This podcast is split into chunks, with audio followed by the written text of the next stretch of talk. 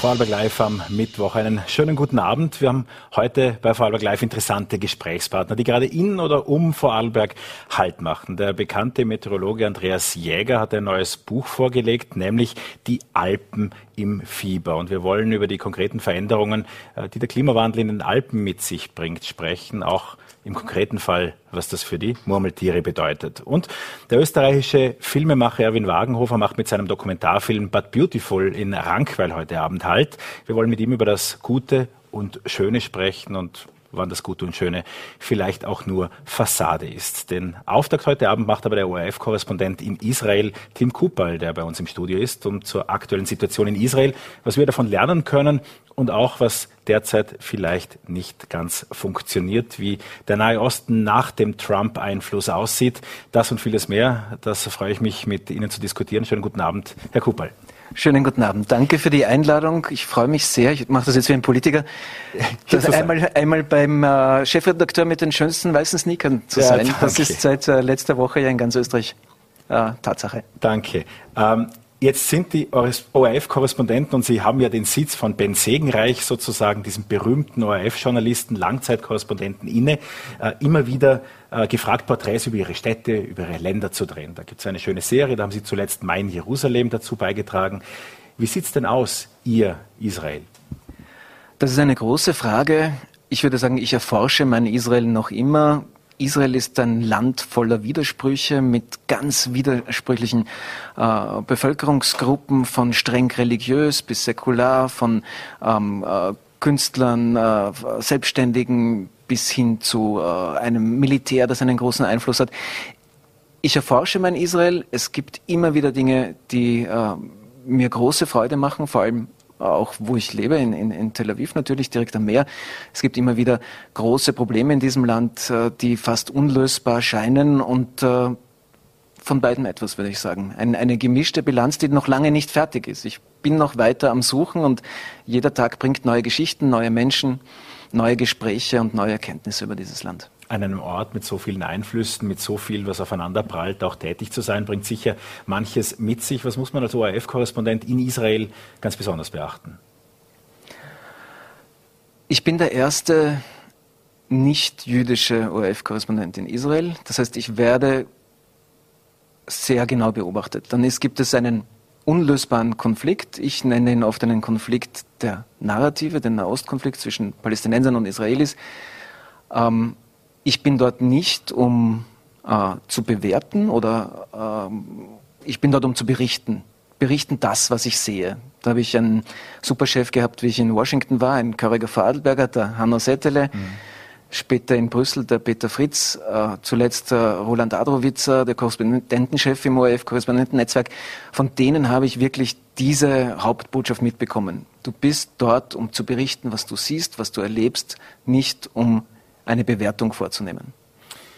Wie würden Sie die aktuelle Lage beschreiben nach dem Einfluss von Trump, der seinen Schwiegersohn Jared Kushner mit der nichts Geringerem eigentlich als der Befriedung äh, des Nahen Ostens beauftragt hat? Und äh, was hat sich geändert, nachdem auch Bibi Netanyahu nicht mehr herrscht?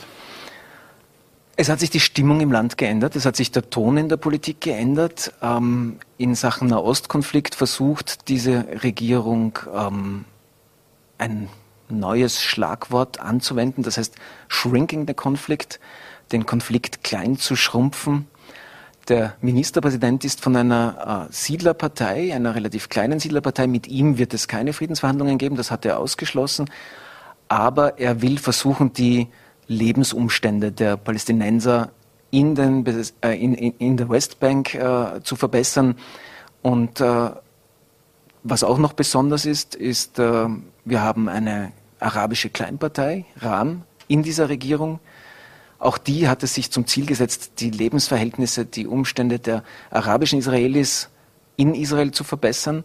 Also da kann sich etwas bewegen. Was Trump gebracht hat, und da sind sich alle einig, äh, oder zumindest wo er kräftig mitgeholfen hat, das sind die Abraham-Verträge mit den Golfstaaten, wo es eine Art Paradigmenwechsel, einen, einen, Zeitenwechsel gegeben hat, äh, bis dahin hat es immer geheißen, es kann keinen äh, Frieden mit Israel geben, solange das Palästinenserproblem nicht gelöst ist, solange nicht das Schicksal äh, der Palästinenser ähm, sozusagen feststeht, ob es einen eigenen Staat gibt oder nicht, ob solange es nicht erfolgreiche Friedensverhandlungen gibt.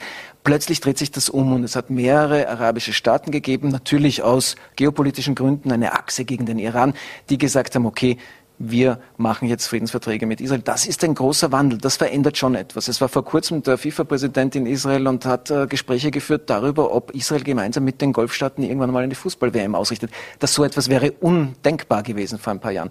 Also da hat sich was geändert. Jetzige Regierung, kleine Schritte, wie gesagt, das Schlagwort lautet den Konflikt klein halten, shrinking the conflict. Das gilt ja auch irgendwie für die Bevölkerung. Wer sich andauernd auf den Konflikt konzentriert, wird wahrscheinlich wahnsinnig. Wie geht die Bevölkerung tatsächlich mit diesem omnipräsenten Konflikt um?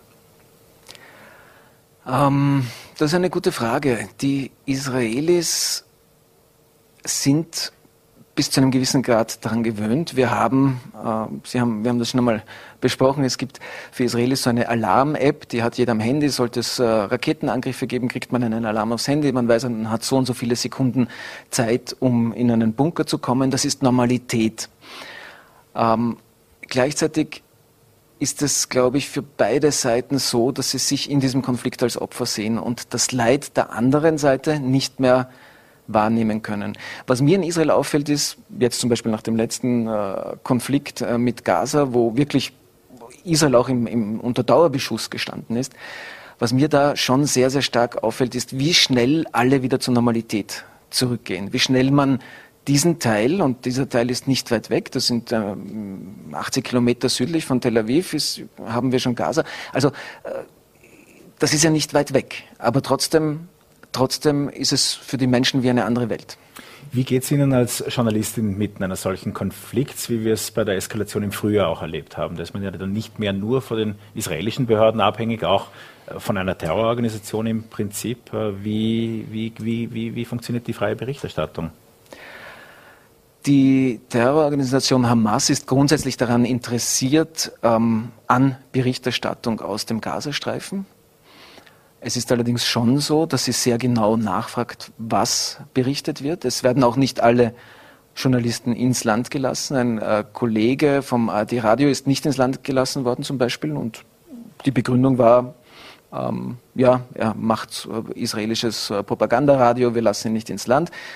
Ähm, ich habe selbst auch fünf Stunden ge äh, gewartet an der, an der Grenze dieses Mal, was möglicherweise auch damit zu tun haben könnte, dass die äh, Leute bei, der, bei dieser Terrororganisation und die Leute, die für sie arbeiten, sehr genau Bescheid wissen, was außerhalb von Gaza passiert. Und die haben auch gewusst, dass in Österreich die israelische Flagge als Zeichen der Solidarität auf dem Bundeskanzleramt und auf dem Außenministerium gehisst worden ist damals. Und wir sind dann letztendlich, ich glaube, ausschlaggebend war, dass ich auch beim letzten Gaza-Konflikt aus Gaza berichten konnte, berichten durfte.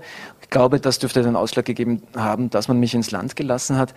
Ähm, insgesamt muss man sagen, die Israelis haben diesmal Journalisten erst ins Land gelassen, wo die ähm, Angriffe und Gegenangriffe vorbei waren. Das war letztes Mal beim letzten Konflikt 2014, 15, 2014 war das, glaube ich, äh, anders. Aber das heißt, die Entscheidung ist ja auch keine freie im ersten Moment zu sagen, ich gehe da jetzt hin, sondern es gilt A, die Möglichkeit der Israelis abzuwarten, wenn ich das richtig verstehe, und dann auch die Frage, ob die Hamas das zulässt. Genau. Also man geht, wenn man nach Gaza geht, geht man durch, äh, muss man erst den, den, den Checkpoint der Israelis passieren. Eres, das ist ein, ein riesiges äh, Gebäude mit vielen äh, Metalltüren und Drehtüren und Zäunen und langen Korridoren und Kameras.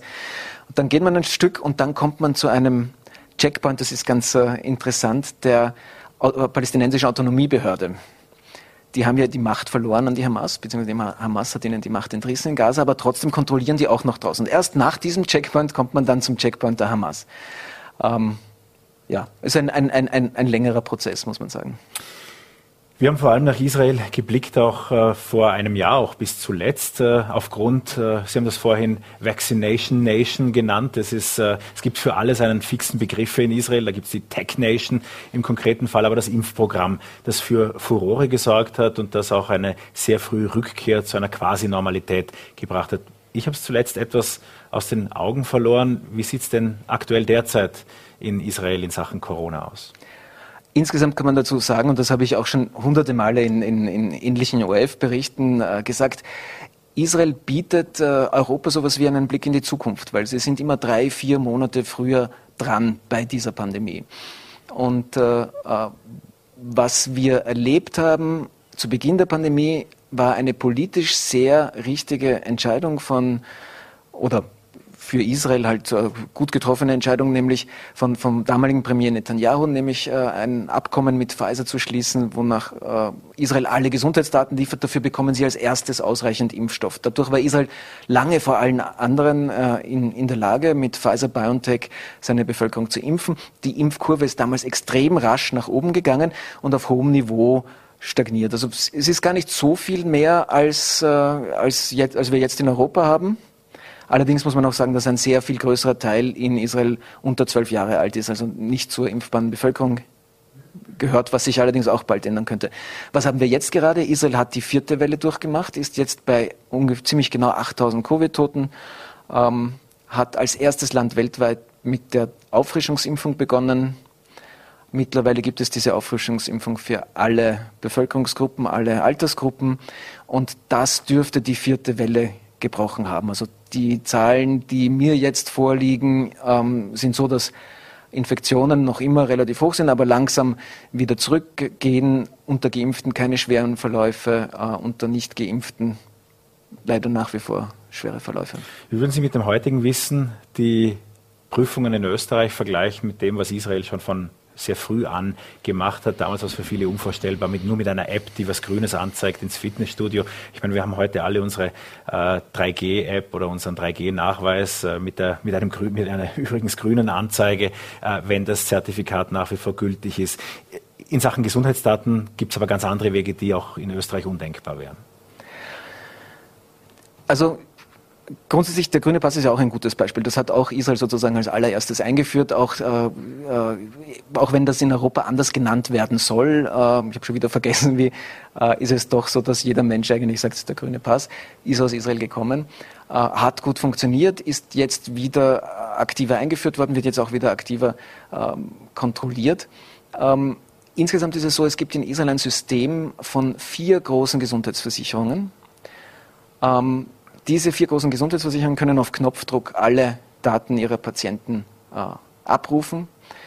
Ähm, das hat zwei Vorteile. Einerseits sind alle Israelis von ihren Versicherungen eingeladen worden zu einer Impfung mit Termin und den konnte man auch austauschen und so weiter, also per SMS. Das wäre schon einmal in Österreich aus Datenschutzgründen wahrscheinlich relativ schwierig.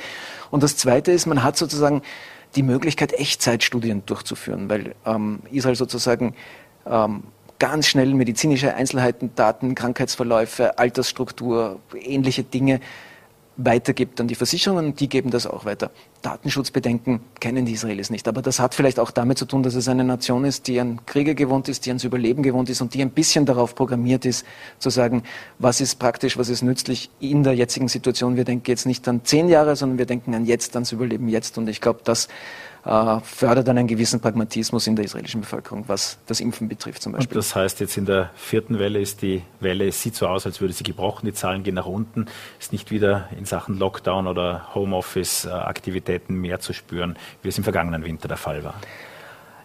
Israel hat ja auch den großen Vorteil, dass es nicht so einen starken Winter hat. Es hat ein paar Wochen Regen und ansonsten bleibt das eigentlich relativ warm. Man kann das ganze Jahr über ins Meer gehen, wenn man, wenn man äh, Lust darauf hat. Also äh, ja, die neue Regierung, das war ein, äh, das war fast das Mantra des, des neuen Regierungschefs, kein Lockdown mehr. Und da hat er sich teilweise auch mit äh, medizinischen Experten, äh, mit Epidemiologen, mit Virologen gestritten und gesagt, nein, äh, die wollten teilweise schon wieder Lockdown einführen über Feiertage, haben sich Sorgen gemacht wegen der Schulöffnung. Er hat gesagt, nein, wir müssen offen bleiben, wir können uns kein weiteres Lockdown leisten. Und tatsächlich ist es so, die israelische Wirtschaft dankt äh, es äh, sozusagen dieser diesen Maßnahmen insofern, als dass äh, das Wirtschaftswachstum 21 zwischen 5 und 7 Prozent liegt, 22 wird zwischen 4 und 5 äh, Prozent gerechnet. Also die Wirtschaft äh, boomt in Israel in einem ungeheuren Ausmaß. Apropos Wirtschaft, Sie sprechen heute Abend auf Einladung der Raiffeisen Landesbank vor Unternehmerinnen und Unternehmern über Israel. Was wollen Sie dort hauptsächlich vermitteln? Ich denke, bei dieser Einladung geht es vor allem darum, auch äh, ein Bild von meiner Arbeit als Korrespondent, von der Art und Weise, wie ich Israel wahrnehme, von den Geschichten, die ich erzählen kann und natürlich auch von äh, wirtschaftlichen äh, Entwicklungen in Israel äh, zu berichten. Da ist natürlich hervorzuheben die, den unglaublichen Boom, den jetzt auch während der Pandemie die äh, Tech-Startups äh, erfahren haben, Internetfirmen, vor allem im Finanzbereich, aber auch im Cybersecurity-Bereich. Es sind äh, 2021 äh, gibt es äh, bereits mehr als 20 sogenannte Unicorns, also Unternehmen, die sich mit äh, mehr als einer Milliarde US-Dollar finanziert haben und sogar schon ein Decacorn, also ein sozusagen ein zehnhörniges Einhorn, könnte man sagen, zehn Milliarden Finanzierung für so ein Tech-Startup. Das sind unglaubliche Summen. Alle, die nicht so viel Geld haben, die freuen sich vielleicht auf Reisen nach Israel, äh, also verglichen mit den Dekahorns in dem Fall. Äh, der Tourismus ist völlig zusammengebrochen, auch insofern, weil das Land sich natürlich abgeschottet hat während der Corona-Zeit. Es ist bis heute Touristen nicht möglich, äh, einfach so nach Israel zu reisen. Wann kommt der Tourismus zurück? Es hoffen äh, sehr viele Touristiker auf den November. Es gibt noch nicht bestätigte Gerüchte, außer sie sind jetzt gerade über die Agenturen gekommen. Das könnte natürlich passieren. Aber zuletzt äh, war laut meinem Informationsstand so, dass äh, der 1. November als Zieldatum gilt, um ausreichend geimpfte Touristen wieder ins Land zu lassen. Ausreichend geimpft heißt äh, im israelischen System entweder zwei äh, Impfungen in den letzten sechs Monaten oder die zwei Impfungen plus die Auffrischungsimpfung oder, eine, äh, oder einmal genesen und eine Zusatzimpfung. Das wäre aus israelischer Sicht ausreichend geimpft. Wahrscheinlich müssen diese Touristen dann noch einen Antikörpertest machen, wenn sie das Land betreten. Aber das ist der Plan. Bis jetzt ist er nicht freigegeben worden, aber ich, wir hören von der Regierung aus Jerusalem, von äh, den ganzen Touristikern, dass man darauf hofft, dass das tatsächlich äh, der 1. November sein soll. Allerdings ist dieser Termin schon mehrmals verschoben worden, also warten wir ab. Wann geht es für Sie zurück nach Tel Aviv? Ja, ich glaube, ich werde jetzt schauen, dass ich das Wochenende noch, wenn ich einmal da bin, in Österreich verbringen kann. Das ist äh, immer, immer schön, wenn man die Gelegenheit hat. Ähm, also wahrscheinlich äh, am Nationalfeiertag. Danke für den Besuch im Studio. ORF-Korrespondent Tim Kupal war das. Vielen Dank. Gern geschehen. Alles Gute. Erwin Wagenhofer ist äh, heute Abend äh, auch in Vorarlberg zu Gast, äh, auch in Rankweil wie Tim Kupal. Und Wer dort noch dabei sein will, der kann auch kurzfristig die Abendkasse vom alten Kino um 19 Uhr stürmen. Ähm, um 19 Uhr gibt es einen Film zuerst, But Beautiful, und anschließend eine Diskussion mit dem Regisseur. Wir freuen uns, dass wir das eigentlich jetzt schon vorziehen können. Und ich begrüße bei uns im Studio bei Vorarlberg Live Erwin Wagenhofer. Schön, dass Sie da sind. Hallo. Um was es in But Beautiful geht, das schauen wir uns am besten mal im Trailer an. Gut.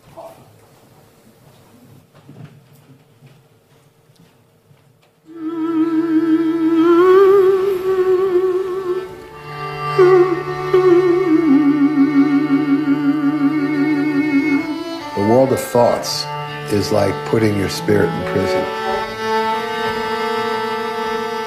To make music from the world of thoughts is to miss the whole miracle of music.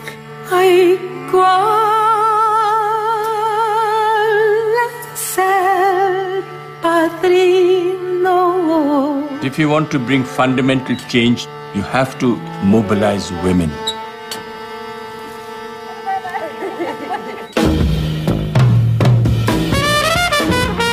Cannot go to a shopping mall and go and buy happiness. You'll never find it.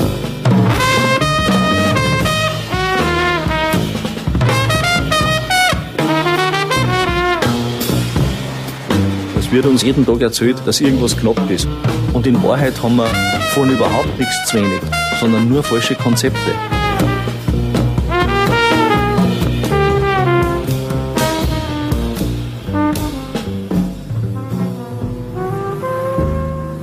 Wir versuchen, das Land wieder zu beleben.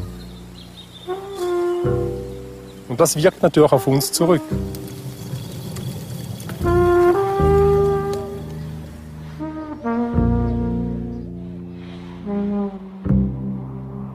If you're a drop of water on the kitchen table, you will dry up within minutes.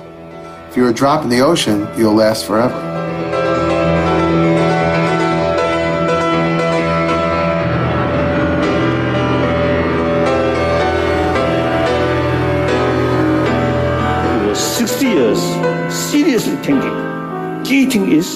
Understanding or nothing exists independently. But beautiful. Ähm, wir Journalisten, ich vermute, das gilt auch für Filmemacher, jedenfalls gilt es auch für Sie. Wir suchen ja schon öfters nach Dingen, die wir kritisieren, Sachen, die wir anprangern, Sachen, die geändert gehören. Und hier widmen Sie sich dem Schönen, dem Guten. Hand aufs Herz war schwer. Das war bei Weitem das Schwerste, was ich bis jetzt gemacht habe, aus dem einfachen Grund, dass es ja für das Gute keine Dramaturgie gibt, nicht? Das steckt schon im Wort Dramaturgie, ist das Drama. Wir haben uns immer geleiten lassen von einem tibetischen Sprichwort, das lautet, krachend fällt der Baum, still wächst der Wald. Über einen stillwachsenden Wald einen Film zu machen, das war hier der Versuch. Sie haben an vielen Plätzen gedreht. Einige davon haben wir im äh, Trailer gesehen. Äh, unter anderem Frauen ohne Schulbildung, die aber trotzdem an der Zukunft ihres Dorfes bauen.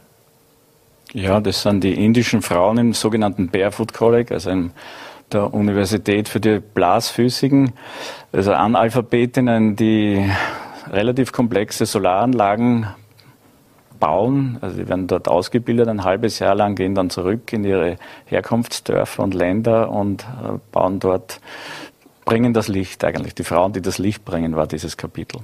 Sie haben an vielen Orten gedreht, auch über einige Zeit hinweg. Es sind mhm. ja, glaube ich, bis 2012 zurück da äh, Drehs äh, passiert. Wann kam die Idee aus diesen verschiedenen positiven Erfahrungen, ein Ganzes zu formen? Wie gesagt, wir haben 2012 begonnen. Das, äh, es ist immer so, dass ein Film den nächsten ergibt. Ja. Alphabet 2013 in die Kinos kam, endet mit dem schönen Satz von Benjamin Franklin. Es gibt drei Sorten von Menschen. Solche, die beweglich sind, solche, die unbeweglich sind und solche, die sich bewegen. Und wir haben nach den Letzteren gesucht, also nach Leuten, die sich bewegen, die schon mehr oder weniger unserer Zeit etwas voraus sind.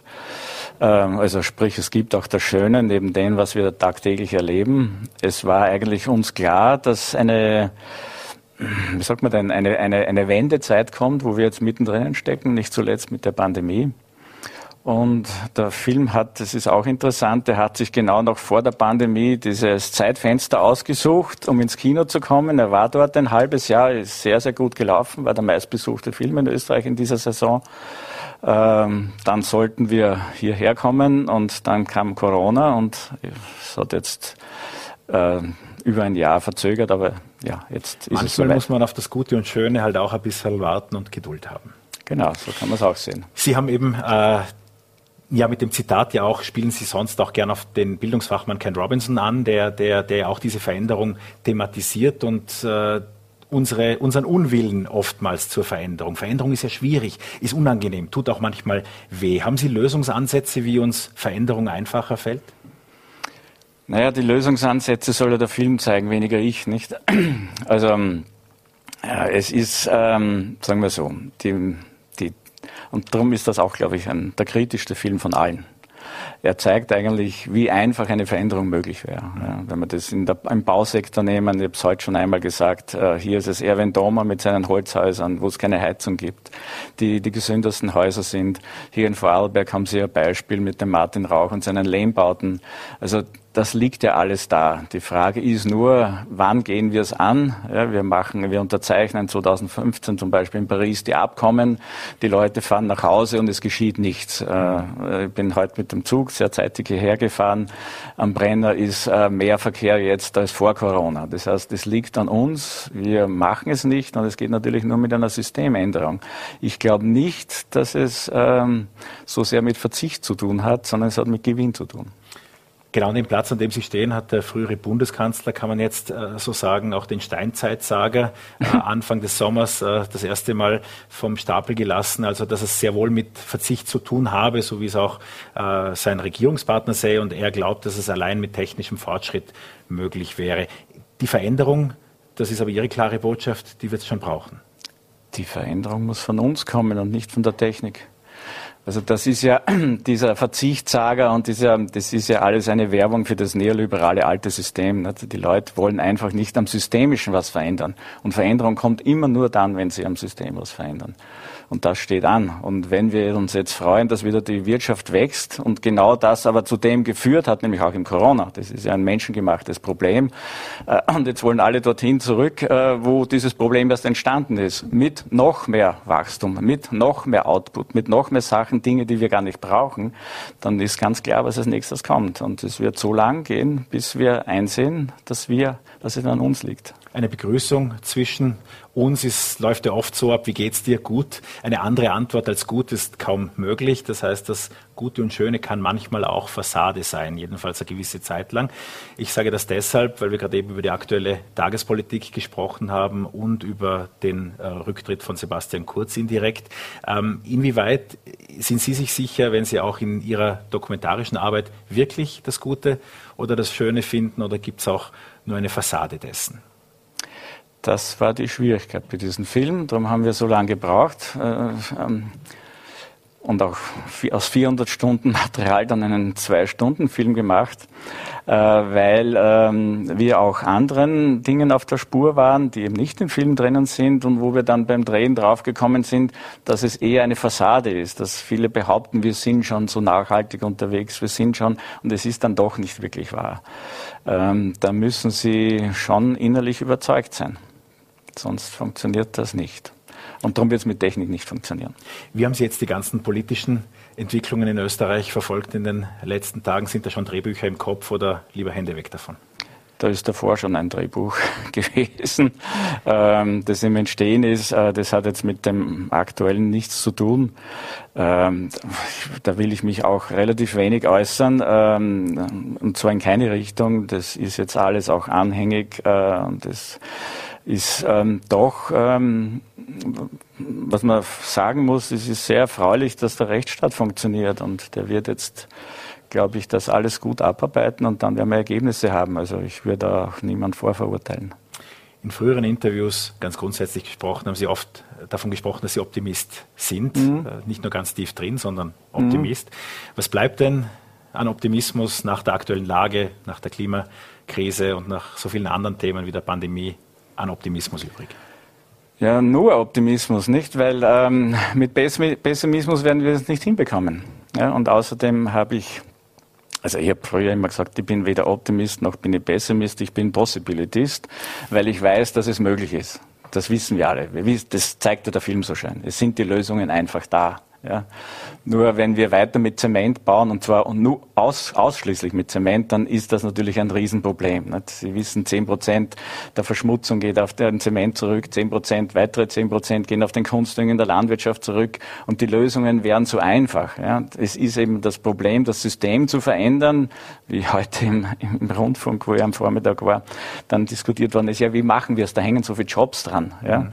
Und ich glaube, das Hauptproblem, auch wir müssen über den Begriff Arbeit völlig neu nachdenken.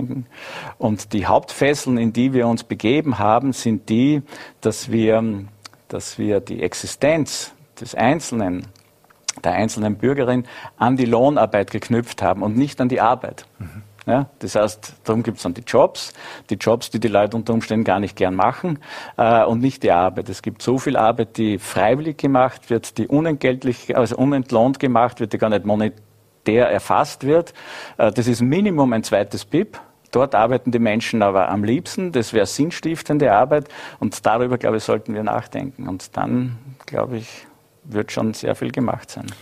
Es ist interessant, dass Sie das ansprechen. Wir hatten in der vergangenen Woche fünf äh, Professoren der Eidgenössischen Technischen Hochschule hier zu Gast, die auch über das Bauen mit Lehm, auch äh, mhm. das äh, Bauen mit 3D-Druck ohne Zement von, von Gebäuden und eben auch eine Rückbesinnung auf gotische Strukturen, in denen man ja ganze Kathedralen mhm. bauen konnte, ohne dass Zement eigentlich benötigt wurde. Ähm, inwieweit sind solche Veränderungen die technisch da sind, die man auch machen könnte. Inwieweit können wir uns da auf die Politik berufen, dass die Politik was machen müsste? Inwiefern können wir alle gemeinsam was tun oder woher könnte so eine Systemänderung, die Sie ja äh, fordern, auch, auch angestoßen werden? Im Kopf. Es ist, äh, es, so endet der Film auch. Äh, ich, ich und Sie auch nicht. Wir können die Welt nicht verändern, wir können aber uns verändern. Und das ist der erste Schritt. Und dann können Sie Vorbild sein für Ihr Umfeld, für Ihre Kinder, für Ihre Nachkommen, für Ihre Freunde.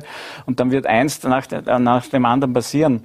Es ist doch so, dass also ganz sicher war es vor Corona so, Menschen, die ein Gespür haben oder nachdenken über die Zeit, in der wir leben, wussten, dass es so nicht mehr weitergehen kann. Es ist wirklich interessant vom Leben, dass genau dann dieses Corona kam. Ja.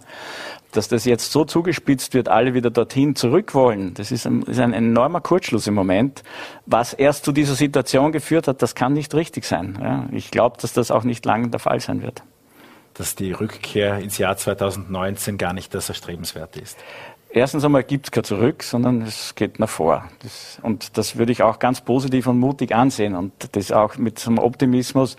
Ähm, das ist nicht ein Zweckoptimismus, sondern das ist, ähm, wissen Sie, der Mensch, das war übrigens die Ausgangssituation. Wir wollten ja einen Film über Verbundenheit machen und haben ihn auch gemacht. Der, der Mensch ist ein Wesen, das so, so großartig ist, das so viel leisten kann, aber nicht nur im Leistungsbegriff, im alten Leistungsbegriff, sondern auch wir wären gar nicht mehr da, wenn wir nicht kooperieren würden. wir sind aber durch, wir, sind der falschen Geschichte gefolgt. Wir sind der Geschichte der Konkurrenz, des Gegeneinanders gefolgt. Das kommt noch aus den Kriegen, das ist in unseren Genen drinnen, da gibt es viel Forschung dazu. Und das müssen wir schon langsam verlassen und wir müssen sehen, dass wir gemeinsam uns aufmachen in eine lebenswerte Zukunft. Und dazu ist der Film eigentlich ein Mutmacher. Das war genau die Idee. Und der Ausbruch könnte bei uns selbst erfolgen. Gegebenenfalls schon heute Abend um 19 Uhr im alten Kino in Rankweil. Einige Restkarten gibt es an der Abendkasse. Wer mit Erwin Wagenhofer diskutieren möchte, kann das im Anschluss an die Filmvorführung tun. Ich wünsche beim heutigen Abend viel, viel Spaß. Bedanke mich, dass Sie bei uns Gast bei Vorarlberg Live waren und dass wir so schön diskutieren konnten am Mittwochabend. Ja? Genau. Wunderbar. Danke, danke für, für den Besuch. Schönen Tag. Andreas Jäger stammt aus Hohenems, ganz ursprünglich, aber ganz Österreich und auch darüber hinaus kennt man ihn als Meteorologen. Er ist einer der bekanntesten Meteorologen äh, unseres Landes. Von einem, der nur das Wetter erklärt, wurde er zu einem, der das große Ganze sieht und größere Zusammenhänge zeigt. Er hat nun ein neues Buch zum Klimawandel in den Alpen vorgelegt und ich habe mich aus Termingründen kurz vor der Sendung mit ihm unterhalten. Andreas Jäger, einen schönen guten Abend. Guten Abend. Wir sind unzweifelhafte Piloten im Klimaflug und sollten endlich anfangen, aus dem Cockpit zu schauen und gegenzusteuern. Das sind Worte aus Ihrem gestern erschienenen Buch Die Alpen im Fieber. Wenn es jetzt um die Diagnose geht, wie besorgt sollten wir sein? Sehr. Na, es ist also nach, nach dem Sommer, zuerst haben wir gedacht, ja, das wird irgendwann werden das meine Kinder aus, richtig ausbaden müssen und meine Enkelkinder, also für die kämpfe ich jetzt. Und den Sommer haben wir gedacht, das geht schon verdammt schnell. Weil das, was da passiert ist mit diesen schwersten Temperaturrekorden, also 46 Grad in British Columbia, äh, Waldbrände, Überschwemmungen in Deutschland, Waldbrände in Russland, Jakutien, äh, da haben der Waldfläche der Schweiz gebrannt. Ja. Und dann, wenn man wieder weiterschaut, in China wieder Überschwemmungen, das ist eine richtige Welle, erstehende Welle, wie man sie vom Klimawandel erwarten. Das hat mir schon Angst gemacht. Jetzt gibt es aber äh, vor allem auch äh, in den Alpen und auch in Vorarlberg, nicht so stark wie in Tirol, aber auch in Vorarlberg natürlich äh, die Wintersportindustrie und auch die äh, Touristiker, die dann sagen, ja, es gab schon immer schneearme Zeiten in den Alpen und das ist ja nur eine Frage der Betrachtung. Sie haben sich mit der Geschichte, auch der meteorologischen Geschichte der Alpen äh, auseinandergesetzt, nicht nur auseinandergesetzt, sondern sehr stark befasst. Was ist Ihr, Ihr Befund? Ja, das ist das Witzige ist, deswegen äh, habe ich ja wirklich in der Eiszeit angefangen und dann äh, sozusagen im Holozän, wo wir nachher waren und jetzt im Anthropozän, um dass man wirklich sieht, Schwankungen hat es immer gegeben, das stimmt, aber die waren und das ist der Punkt. Und das kann man nicht oft genug sagen, die waren immer nach unten. Also wir sind jetzt an einem Peak, einem historischen Peak und es ist, war immer kälter, dann wieder warm, dann wieder kälter, dann wieder warm, wieder, also Eiszeit, Warmzeit, Eiszeit, Warmzeit. Es war nie wärmer als jetzt. Also als Beispiel, die kleine Eiszeit, ja, als man angefangen hat aus Vorarlberg, aus Graubünden und aus Tirol bis zu 6000 Kinder nach Ravensburg an, an den Sklavenmarkt, wollte ich schon sagen, an den Kindermarkt zu schicken, damit sie dort arbeiten, weil es zu Hause nichts zu essen gab. Da war die kleine Eiszeit, da war man wirklich arm, auch in den Vorarlberger Tälern war es ganz, ganz furchtbar. Und da war man froh, dass die Kinder weg sind und wenigstens was zu essen kriegen, auch wenn sie schuften müssen. Ja. Also das heißt, Warmzeiten waren immer gut, so wie wir sie jetzt haben, und Kaltzeiten waren immer schlecht. Aber das Problem ist, wir sind jetzt da, wo wir noch nie waren. Also jetzt sind wir quasi Egalität mit vor 6500 Jahren, als die Sahara grün war. Und jetzt geht's ab, jetzt geht's nach oben. Und das ist, äh, da kann man sich berechtigt Sorgen machen. Viele Strategien in Vorarlberg sind auch mittlerweile auf die nächsten Jahrzehnte gerichtet. Da gibt es die Klimaneutralität und wir befassen uns mit 2040, 2050. Das wäre also auch ein guter Zeitraum, um vielleicht hier mal durchzuspielen, was ändert sich denn äh, vom Klima her an der Alpen-Nordseite sozusagen? Ähm, das ist, äh, Vorarlberg ist da zum Glück, macht das zum Glück sehr viel und sind genau auf dem richtigen Weg und das muss noch stärker werden. Aber das ist äh, ganz, ganz gut. Äh, das Entscheidende ist, die Änderung bis 2050 circa, die ist schon betoniert. Das Fort, das ist ja so ein schwerer Tanker, der hat so viel Schwung aufgenommen. Der Bremsweg ist so lang, dass wir erst 2050 äh, äh, schaffen, ihn zu bremsen. Und wenn wir ihn nicht bremsen, nämlich jetzt, nämlich genau jetzt, in diesen kommenden zwei, drei Jahrzehnten, wenn wir nicht bremsen, dann geht's drüber hinaus. Dann, dann wird's arg. Also, also äh, ist, wir, wir müssen wirklich sehr aktiv was tun. Und wenn wir bremsen bis 2050 und den Tanker zum Stehen kriegen, dann können wir mit dem Klima gut leben. Wir haben jetzt immer öfter trockenes Wetter. Die Sommer sind viel wärmer geworden, was im Vorarlberg nicht einmal schlecht ist.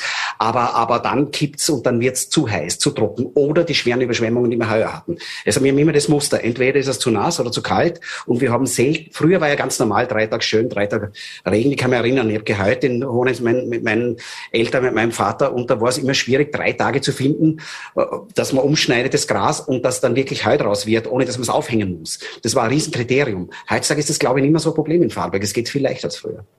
Jetzt äh, sind ja auch die Klima Klimawandel-Anpassungsstrategien für viele Gemeinden ein großes Thema und äh, das, da könnten wir konkret auf die Themen auch eingehen, die auch Vorarlberger Täler, auch Vorarlberger Kommunen treffen können.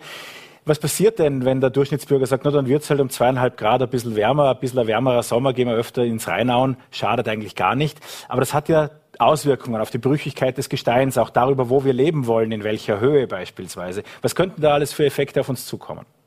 Äh, die Effekte, die auf uns zukommen, wenn wir das ungebremst machen, wären statt zwei, vielleicht zweieinhalb Grad Erwärmung bei uns in den Alpen, also in Vorarlberg, äh, zwei, statt zweieinhalb wären es fünf Grad und das ist dann wirklich dramatisch. Das ist ein, bis zum Ende des Jahrhunderts, das ist ein, ein gewaltiger Anstieg. Dann können wir mal Skifahren im Fahrwerk ziemlich vergessen. Das ist mal das eine. Also die Skigebiete, die angesprochenen, die sollten sehr dafür kämpfen, dass der Klimawandel bei zwei Grad stehen bleibt, weil dann können sie nur Skifahren. Der Rest, also im Vorarlberg ist schon dann, das wird sie dann nicht mehr ausgehen. Das ist mal ganz sicher. Und, und also es, äh, das, was ja zu erwarten ist, äh, die Vegetation kann sich gar nicht so schnell einstellen, wie das, was da kommt. Es wird einfach so viel trockener. Man muss sich vorstellen, vorstellen, wenn es früher, der Winter ist jetzt schon viel kürzer, asymmetrisch. Im Herbst kommt er ziemlich ähnlich, aber im Frühjahr ist er schneller wieder vorbei. Und wenn die Vegetation stärker, stärker da ist, früher da ist und es ist wärmer, die Vegetation braucht mehr Wasser, weil sie früher da ist und durch die Wärme wie beim Föhn im Bad äh, wird viel schneller trockener. Also wenn ich dann plötzlich früher, wenn ich gehabt habe, fünf Wochen trocken, ganz selten vorkommen, dann war es nachher trocken. Wenn es allerdings jetzt bei 35 Grad dann fünf Wochen trocken ist, dann habe ich eine Dürrekatastrophe. Und das trifft dann auch Vorarlberg. Das könnte auch für die Wasserkraft. Das könnte äh, beispielsweise auch für die Wasserkraft. Ja, ja, könnte ja, auch für die Wasserkraft Folgen haben, oder?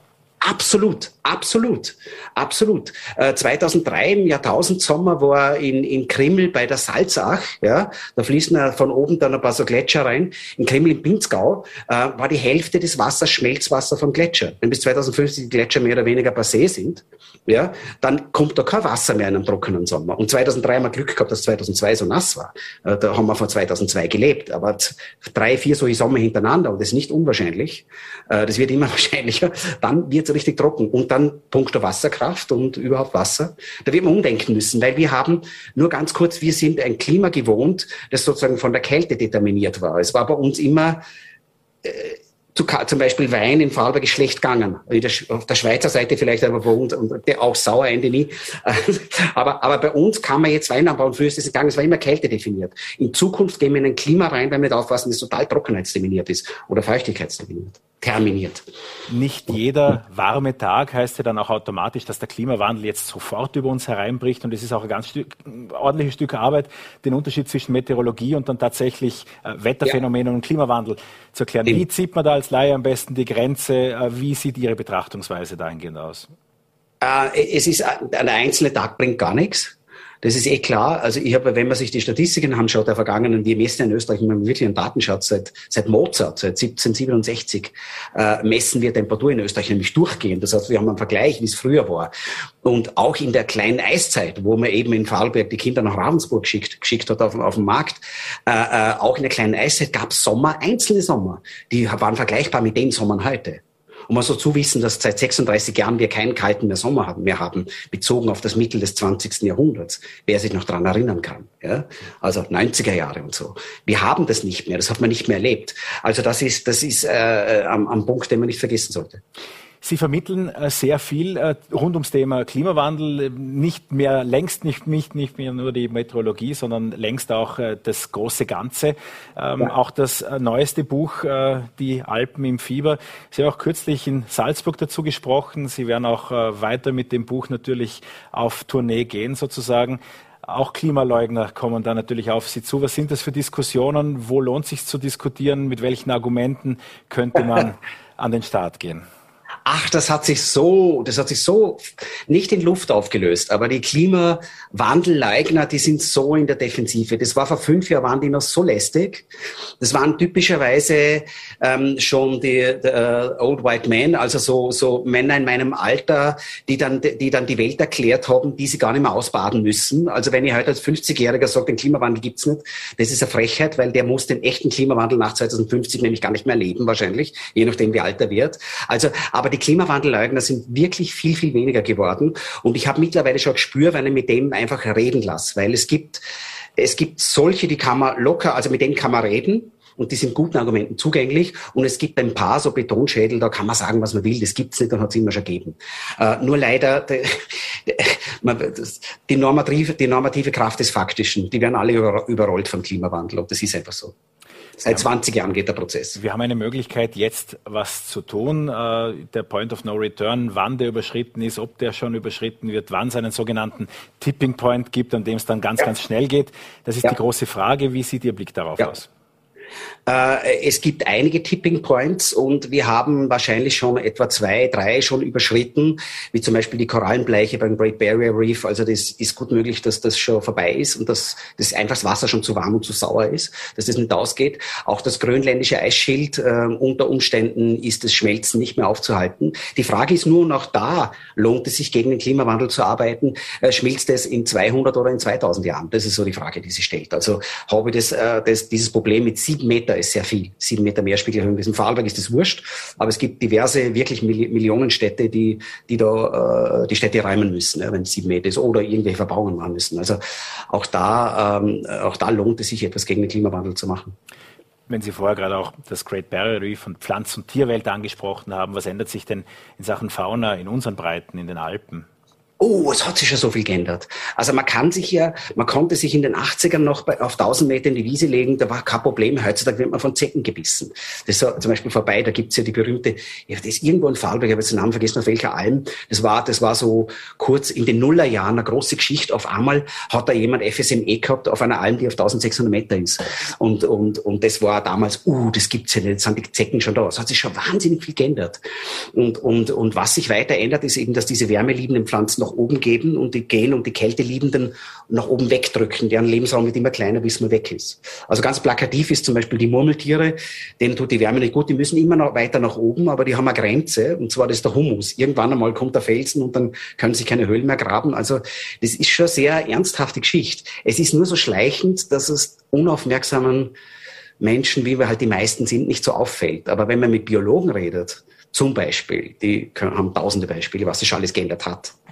Sie kennen die politische Realität auch äh, sehr, sehr gut. Äh, wir sind gerade in den Tagen, in denen mit Ach und Krach ein Klimagesetz dann doch beschlossen werden konnte und die CO2-Bepreisung ist da, aber sie ist äh, allen Experten zu gering. Mhm. Ist das ein guter Anfang oder hätte es besser gleicher Stufe weiter sein sollen? Ja, ist, ist, also meiner Meinung nach, und ich bin kein Wirtschaft, ist so guter Anfang. Ich höre, dass es zu wenig ist, dass es wirklich einen Anreiz darstellt, sozusagen umzusteigen. Es ist nicht wirklich eine Bestrafung für CO2-Menschen, äh, Sünder oder wie man das sagen will, also intensive Industrien. Äh, aber es ist auf jeden Fall ein Anfang und dass man dann ein Instrument, das man hochdrehen kann. Also ich finde schon, ich finde schon wichtig, weil die Sachen passieren ja abrupt. Ja. Für Elektroautos hätte ja keiner gedacht, heuer haben wir zum ersten Mal, meines Wissens, zum ersten Mal mehr Neuanmeldungen von Elektroautos als Benzin- und Dieselautos zusammen. Und das geht ja nicht so, sondern das stürzt plötzlich ab. In fünf Jahren, schwöre, kauft keiner mehr einen Verbrennungsmotor. Ist vorbei. Vieles ändert sich. Ich bedanke mich sehr, sehr herzlich für die oh, Zeit und für die Einblicke. Den Buchtipp, den gibt's äh, ab sofort im Handel, die Alpen im Fieber von Andreas Jäger. Danke für den virtuellen Besuch in der Heimat bei Vorarlberg Live. Ja, schöne Grüße. Ich bin dann eh bald aus in zwei Wochen oder so. Schau ich vorbei. Sehr gut. Das war Vorarlberg Live am Mittwochabend. Wir sehen uns morgen wieder dann unter anderem mit dem Historiker und Professor Meinrad Pichler und dem Rockprofessor Reinhold Bilgeri. Bis morgen, 17 Uhr, voller Tee.